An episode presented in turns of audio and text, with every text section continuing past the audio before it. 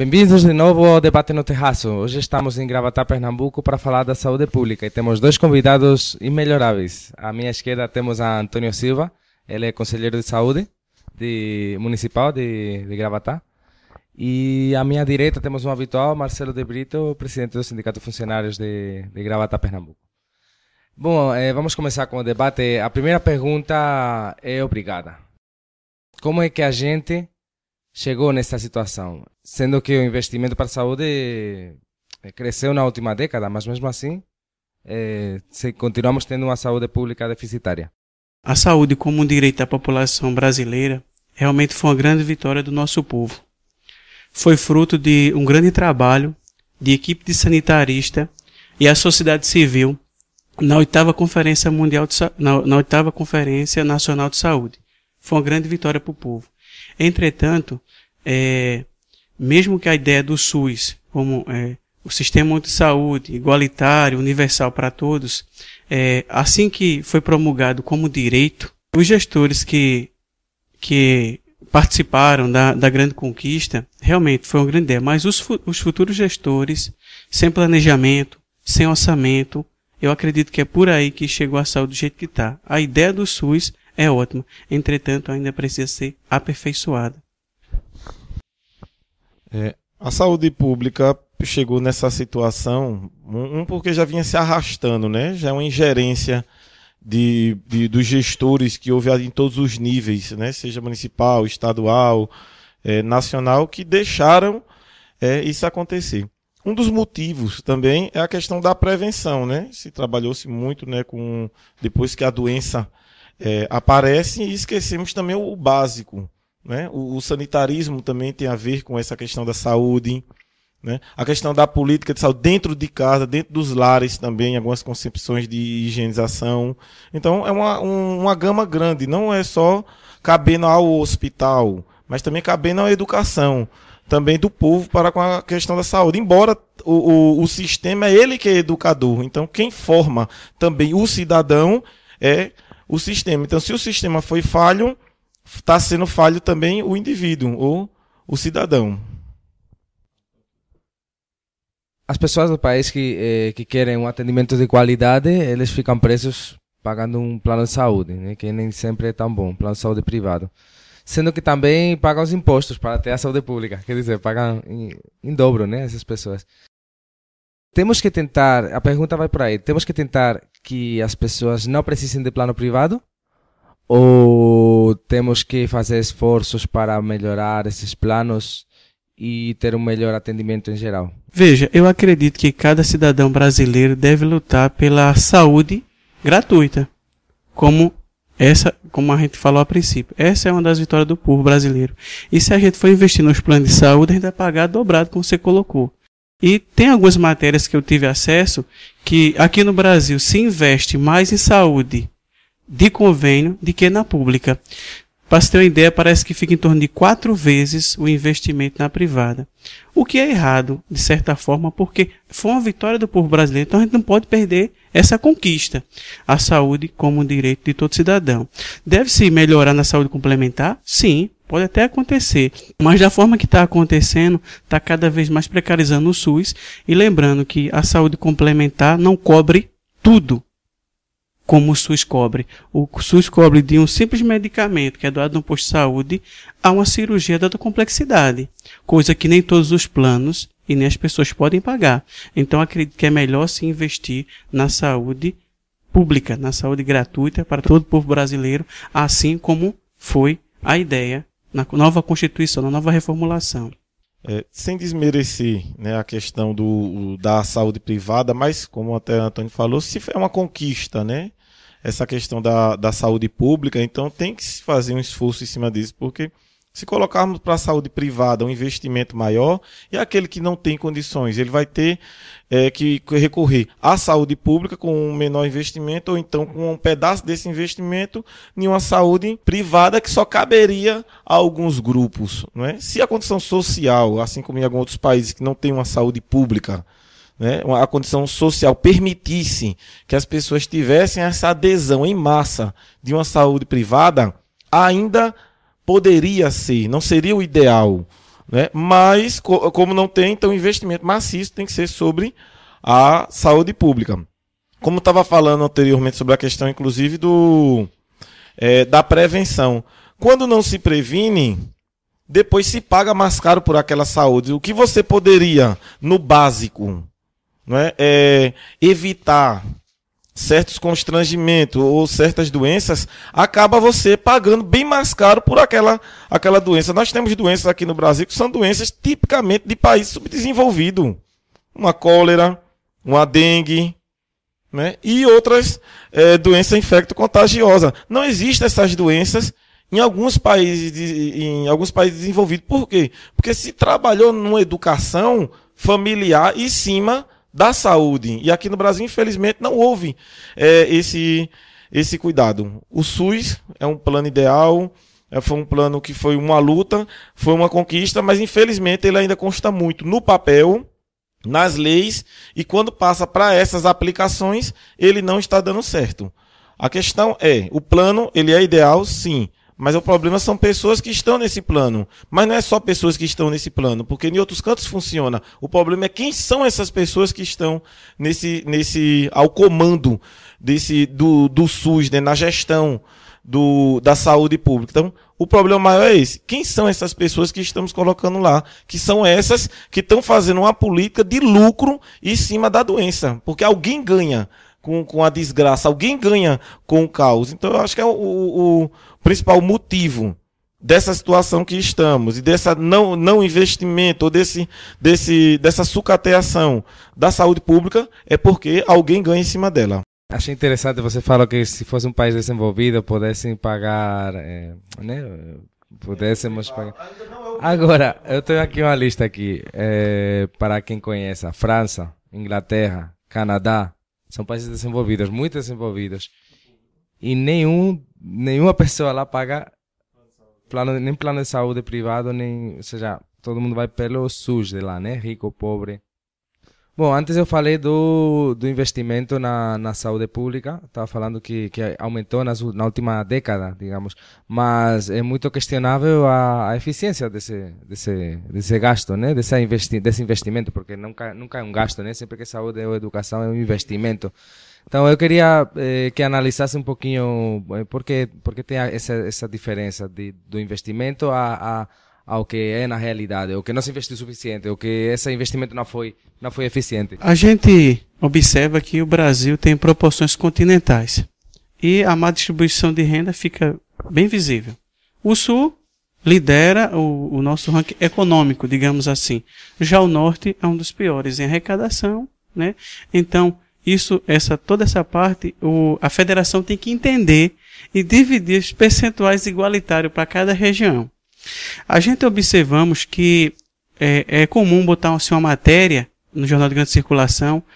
A, a União vai é, investir em saúde pública milhões. Milhões, milhões, mas tem que entender que são mais de 5 mil municípios. Esses milhões divididos observando as questões de divisão de renda e a, a, e, é, a qualidade de cada município, quer dizer, a sua situação, a gente vê que não compensa. Então se investe muito pouco ainda no Brasil na saúde. Se investe pouquíssimo. Tem países que chegam a investir quase 78%. Me parece que, salvo engano, é a França. O Canadá também investe muito pesado na, na, na saúde pública, mas no Brasil não chega a 10%. Salvo engano, não chega nem a 10%. E quando você divide esse dinheiro que a União passa, por exemplo, o PSF, Programa da Saúde da Família. Eu vi recentemente que cada PSF recebia em torno de, 5, de 6 mil reais. Aí saiu a matéria. A União vai investir tanto nos PSF. Quando dividiu, foi 300 reais para cada PSF. PSF é o quê? Quer dizer, quando você os postos de saúde, ou unidade de saúde, ou SF, como você queira falar, são diversas nomenclaturas, mas quer dizer o posto da comunidade. Esse posto, investimento é muito pouco, porque só o médico leva esse dinheiro que vem repassado. Então, realmente, a, o investimento na saúde pública e, sobretudo, na preventiva é pouquíssimo. Um, é, Marcelo de Brito colocou a questão investi do, do investimento na saúde com enfoque para a preventiva. Eu defendo. E até mesmo, é, recentemente se comprovou que cada real investido na saúde preventiva se economiza 5, 6 na saúde ambulatorial, o que é mais complicado. Bom, eh, vamos falar da prevenção depois, no segundo bloco, mas antes vamos ver o que nos traz hoje a TV do Terraço. Vamos lá. Como a iniciativa privada tem reagido ao SUS? O SUS tem muitos inimigos. Para aqueles que usam a doença como fonte de lucro, não interessa um sistema público universal e de qualidade. O SUS, hoje, 2006, 20 anos depois, é parte do cotidiano de todos os brasileiros. Desde ações com experiências exitosas em todo o Brasil e que são referências internacionais hoje desde a atenção à saúde até a promoção de pesquisas e novas tecnologias de ponta. Que inimigos? Por exemplo, eu não tenho nada a ver com isso. A falta de responsabilidade sanitária de algumas autoridades. Outro risco, a terceirização da saúde para as OSS. Desde a emergência, o atendimento de emergência, até as ações de maior complexidade, prevenindo epidemias, fazendo vigilância, garantindo a qualidade da água, do alimento, dos remédios, intervindo sobre inúmeros aspectos da nossa, do nosso cotidiano. O SUS é hoje a mais importante e avançada política social em vigência no Brasil. E a porta dupla de alguns hospitais públicos, onde aqueles que podem pagar ou aqueles que têm planos de saúde são atendidos imediatamente, com balcões e hotelaria diferenciados, restando aos outros, aos demais, ao povo, afinal de contas, a fila de cidadãos de segunda classe.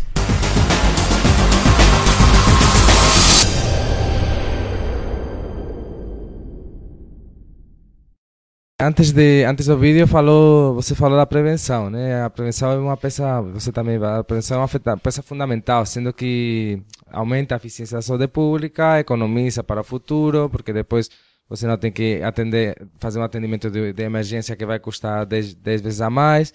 Tem alguma coisa que pode ser mudada nos governos municipais, estaduais, na União, para que o financiamento, o planejamento faça melhorar essa, essa área?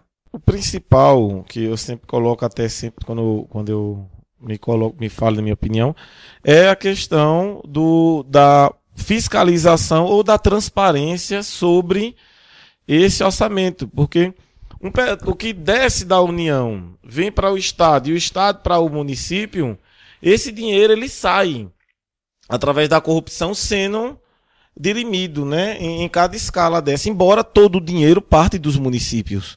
Né? Município só para Estado, Estado só para União, União pega faz uma divisão.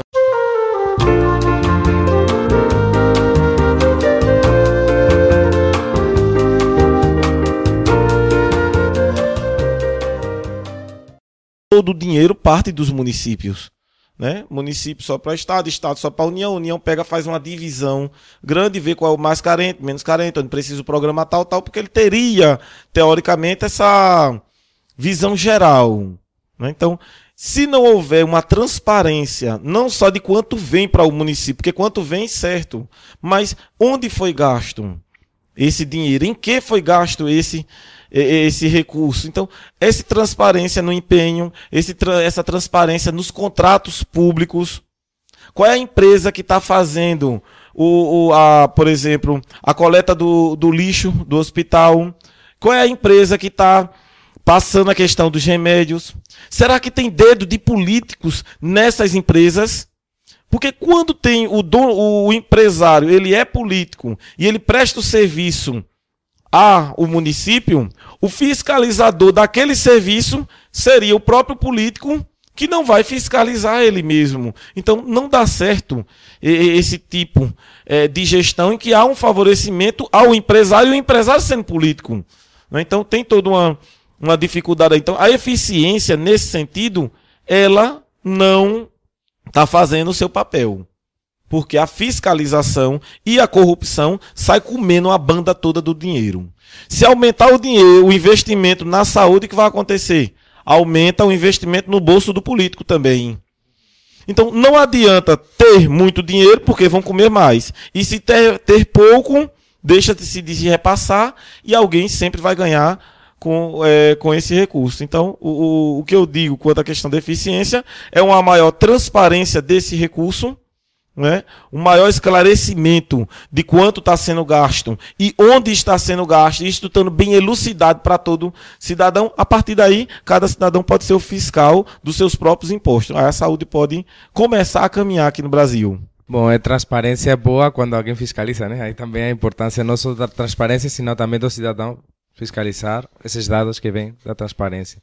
Em relação à eficiência do serviço público, com enfoque para a área da saúde, o que eu vejo também que seria importante era tornar os planos municipais, estaduais e nacional como lei, dando uma obrigatoriedade para que cada gestor de cada esfera se comprometa com aquilo que é pactuado.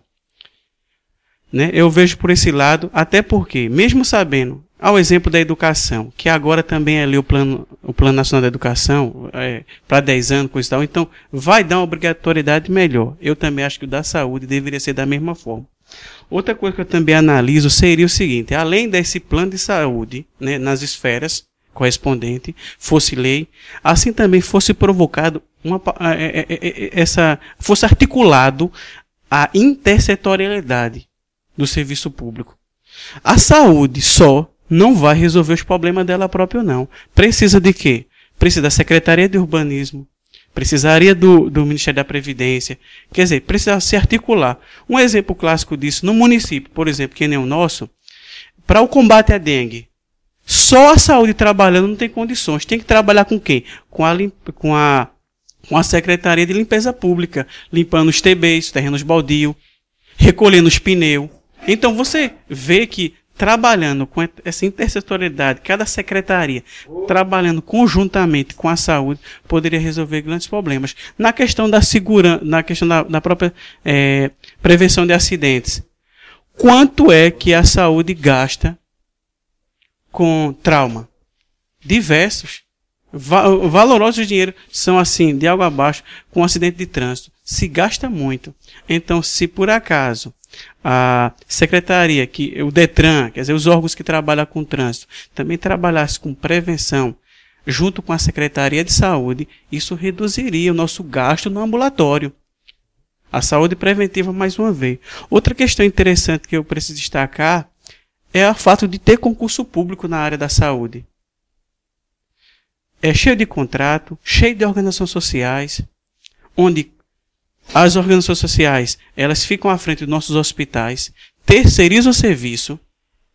As pessoas não, as pessoas que trabalham nas OS não têm estímulo para trabalho, porque ganha é, 25% a menos que um trabalhador assalariado ou até mesmo efetivo. Então tem que se investir em plano de carreiras para o serviço de saúde. A, a saúde é, não tem tempo para amadorismo, não. Tem que já pessoas sabendo ou seja, comissões de, de CPL deveriam ser já é, pessoas que entendem do ramo. E o que a gente vê muito na gestão do SUS é amadorismo. É pessoas de quem indica, indica fulano, indica ciclano, que às vezes não tem competência. Você vê diversas vezes licitações que voltam à fase de planejamento porque erraram o CNPJ, porque erraram o que pediram no, na, na listagem da, da, da, da CPL, né? Quer dizer, da da, da licitação. Quer dizer, foi errado. Foi errado, então volta tudo à fase de planejamento. Se tivesse equipes de concursado trabalhando nesses órgãos internos da saúde, muito desenvolvimento teria. Bom, nós falamos dos governos, falamos dos, dos governos municipais, do governo estadual, eh, governo federal, a União, mas o que é que a gente pode fazer como cidadão? O que é que a gente pode fazer para, para melhorar a situação? Como podemos colaborar para fazer pressão, para fazer uma, uma luta, um confronto, ou para fazer uma reclamação, ou, ou, ou para ajudar na construção de uma saúde pública mais decente. Um, um, dos modos de participar é através do, dos conselhos das conferências, né? E ouvidorias também que, que existem. É, tá certo que a responsabilidade ela é institucional, ela é do, do governo a responsabilidade. Mas se não está funcionando para com o governo, então alguém tem que fazer alguma coisa. E esse alguém que tem que fazer é aqueles que estão pagando por esse, por esse programa, por esse SUS, né? E quem está sofrendo também com ele, porque o político que faz o programa, que faz o orçamento, que faz todo um plano de meta, de indicadores, a saúde dele está indo para onde? Para o setor privado. Quer dizer, ele participa desse grupo, ele não participa daquilo que ele, como político, está é, financiando, vamos colocar assim. Ele que está planejando isso aí. Então quer dizer que ele não confia no próprio sistema que ele está gerindo. Mas vai para onde? Vai para o sistema privado. Então nós, como cidadãos, ou participamos de sair diretamente, ou tomamos a rédea desse controle, ou a, nós, como brasileiros, vamos continuar morrendo em filas de hospital, como eu já fui para o Hospital da Restauração. Você vê uma fila todinha em um é, uma, dentro do hospital, você vê uma fila de pessoas no corredor, né, esperando para ser atendido, pessoas morrendo ali, porque muitas vezes não tem nem o básico. Então, isso é subhumano. Se o governo não está fazendo nada para mudar isso, alguém tem que fazer. E só nós, como cidadão, caberia tomar a rédea do controle de um jeito ou de outro e se posicionar, porque senão vai continuar como está. Pessoas morrendo, uma saúde totalmente precária, falhas no hospital e não tem nem o básico que seria o necessário para a sobrevivência como seres humanos. Assim como Marcelo de Brito colocou, a participação da, do cidadão é importantíssima na fiscalização, né, na sugestão, na, na opinião, enfim. Pode participar? Pode. E uma ideia dessa é o controle social que são os conselhos. Quer dizer, cada serviço público tem o seu conselho. Conselho de Segurança Pública, ligado ao gestor de segurança pública. Conselho da Educação, ligado à Secretaria ou Ministério da Educação. Enfim, diferente das esferas. Como, como a gente está falando de saúde, existe também Conselho Municipal, Conselho Estadual e Conselho Federal. O que são os conselhos é, de saúde? São é, a gestão do SUS permite a participação dos cidadãos na gestão do próprio sistema municipal, estadual e federal. Outro, é, outro encontro também é menor, é as conferências, que acontece de quatro em quatro anos, ou quando o conselho quer, ou a gestão quer, de cada esfera, convocar uma conferência para debater ou um assunto específico da saúde ou o plano municipal de saúde. Recentemente, é, foi, foi publicado no Diário Oficial, a presidente Dilma solicitou é, que fosse convocada a 15ª Conferência de Saúde. Quando a federação convoca, o, estado, o Estado e os municípios também que tem que convocar a sua. Para quê? Para debater sobre o plano de saúde de cada esfera ou também para debater assuntos específicos. Nesse caso, no momento, são para cada, cada município convocar a sua conferência elaborará é, proposta de nível municipal, nível estadual e nível federal. Né? Então, são nessa, nesses fóruns onde a população tem a oportunidade de sentar cara a cara com a gestão e falar de uma saúde abertamente. Eu lembro que no Conselho de Saúde, é, isso varia de município a município, mas a formação é a mesma. 25% é trabalhador, 25% é gestor e 50% de usuário. Assim é no município, assim é no estado, assim é na federação. A participação também nas conferências de saúde também é dessa forma: 25 trabalhador, 25% gestor ou prestador de serviço, lembrando que também os prestadores de serviço também podem participar, não na participação com, tra com o trabalhador, e sim na gestão e 50% do usuário. Esses fóruns são altamente importantes e é onde cada cidadão pode expressar o seu sentimento em relação à à saúde do seu município, do seu estado e da federação. Então, convido todos os cidadãos né, que, estão, que não acompanham nosso programa aí é, a participarem, a conhecer qual é, é, é qual é o, onde se reúne o Conselho de Saúde, quem compõe. São abertas a todos. Também as reuniões são públicas, né? Qualquer pessoa pode participar. Lembrando que só quem tem o voto é os, é os conselheiros, mas qualquer cidadão pode participar tendo voz, né? né? Pode sugerir, pode denunciar, É como a própria ouvidoria do SUS, é mais um canal de diálogo. Agora, o que falta são pessoas participarem, tá? É, participarem desses fóruns. É, é a maior dificuldade de é uma dificuldade tremenda nossa como sindicalista, como membro de entidades, é, clamar a participação da população. A população ainda é muito omissa nisso. A saúde só melhora do nosso país se cada cidadão se comprometer a participar desses fóruns, participar dos encontros e a também cobrar. Eu lembro também que, como a saúde é um direito, recentemente eu vi um caso de um cidadão que tinha que, que o seu filho tinha uma doença grave e precisava de um medicamento caríssimo. Ele solicitou a, a secretária do municipal, né, ao órgão do momento e solicitou que o medicamento. E ela não forneceu. Mas a partir do princípio que ele entendeu que a saúde é um direito dele, ele entrou na justiça e foi obrigado a fornecimento de medicamento para o filho dele. Então você percebe que a participação do cidadão na melhoria do sistema é importantíssimo. Nesse caso, se essa pessoa não tomasse o posicionamento como saúde, como um direito dele, o filho dele poderia até ter morrido. E até que, apesar do momento, ele está vivo, mantendo-se com medicamentos fornecidos pelo nosso sistema que está é, é, é, cheio de deficiências, mas que ainda funciona, quando o cidadão exige seu direito. Bom, fica a mensagem é, para todos e todas é, colaborarem e ficar ligados se tem conferência de saúde, se tem encontro, se tem conselho, se o conselho da, do seu município, do seu estado se reúne para participar desses encontros. É, bom, chegamos ao minuto de conclusões. É, vamos, vocês dois vão ter um minuto para fechar o tema. Começamos por você, Marcelo. A saúde que nós, que nós passamos hoje é, é um reflexo de, um, de, algo mais amplo. Não é, não é só uma saúde física. Existe um, uma doença coletiva. Não nascemos com essa doença. Ela foi adquirida historicamente, ela foi adquirida através da educação, ela foi adquirida através da sociedade né? Uma doença que se chama corrupção, uma doença que é a falta de moral, de ética entre a sociedade e tudo isso reflete essa doença, essa doença ética, moral, ela reflete aonde? Na saúde, na educação, em todos esses esses ramos, né?